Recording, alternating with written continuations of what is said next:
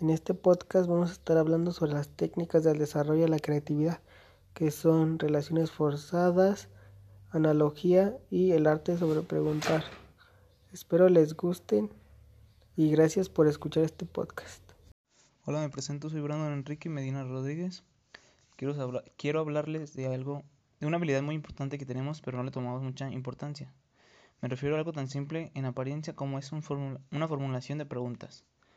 A veces nos obsesionamos con técnicas de creatividad más o menos complicadas, con metodologías de participación, y nos olvidamos que el saber preguntar o hacerse preguntas a uno mismo en la dirección adecuada pueden ser la llave a la solución de los problemas que pretendemos resolver. Las preguntas son fundamentales para el planteamiento de un problema, para su exploración y en ocasiones son la chispa que surgen las ideas más brillantes. Las preguntas son más importantes que las respuestas. Alex Osborne, creador de la técnica del brainstorming, afirmaba que la pregunta era la más creativa de las conductas humanas. También podríamos recordar a Albert Einstein, quien hablaba de la importancia de no dejar de hacerse, de hacerse preguntas y que la formulación de un problema era más importante que su solución. Para estudiar un problema y averiguar sus potencialidades, debilidades y límites, hay que saber utilizar con cierto arte el quién, qué, dónde, cuándo, por qué y el cómo. El arte de preguntar es una habilidad básica que está presente en mayor o menor medida en todas las técnicas de la creatividad. Los autores Dave Gray y Sonny Brown y James McAnuff en su libro Game Storming hablan de la importancia de formular buenas preguntas en el proceso creativo, diferenciando cinco tipos de preguntas.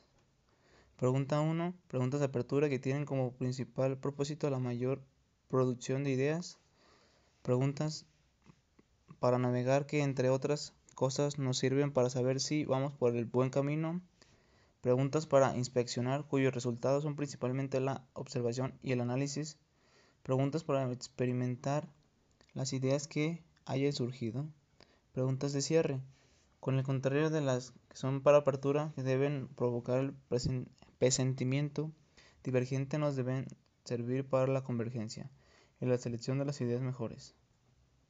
Todos los grandes innovadores se caracterizan, entre otras cosas, por su capacidad de cuestionamiento y su habilidad para realizar preguntas en busca de la solución de sus problemas.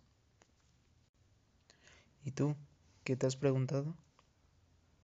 Mi nombre es Christopher Suárez Santillán Salas y les voy a presentar la analogía. Es una de las técnicas más conocidas de la estimulación de la creatividad y la generación de ideas. Consiste en la búsqueda de soluciones a problemas, basando la posible solución en la aplicación de una similitud establecida como respuesta satisfactoria de otros casos.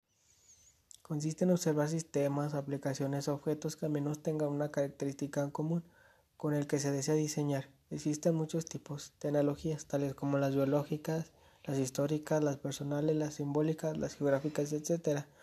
Con esta técnica se pretende aprovechar las características y soluciones adoptadas con anterioridad. También se emplea como una técnica generadora de ideas dentro de, una, otra técnica de creatividad, siendo la base, por ejemplo, por la, para la cinética. Buenas tardes, mi nombre es Mónica Gabriela Hernández Delgado.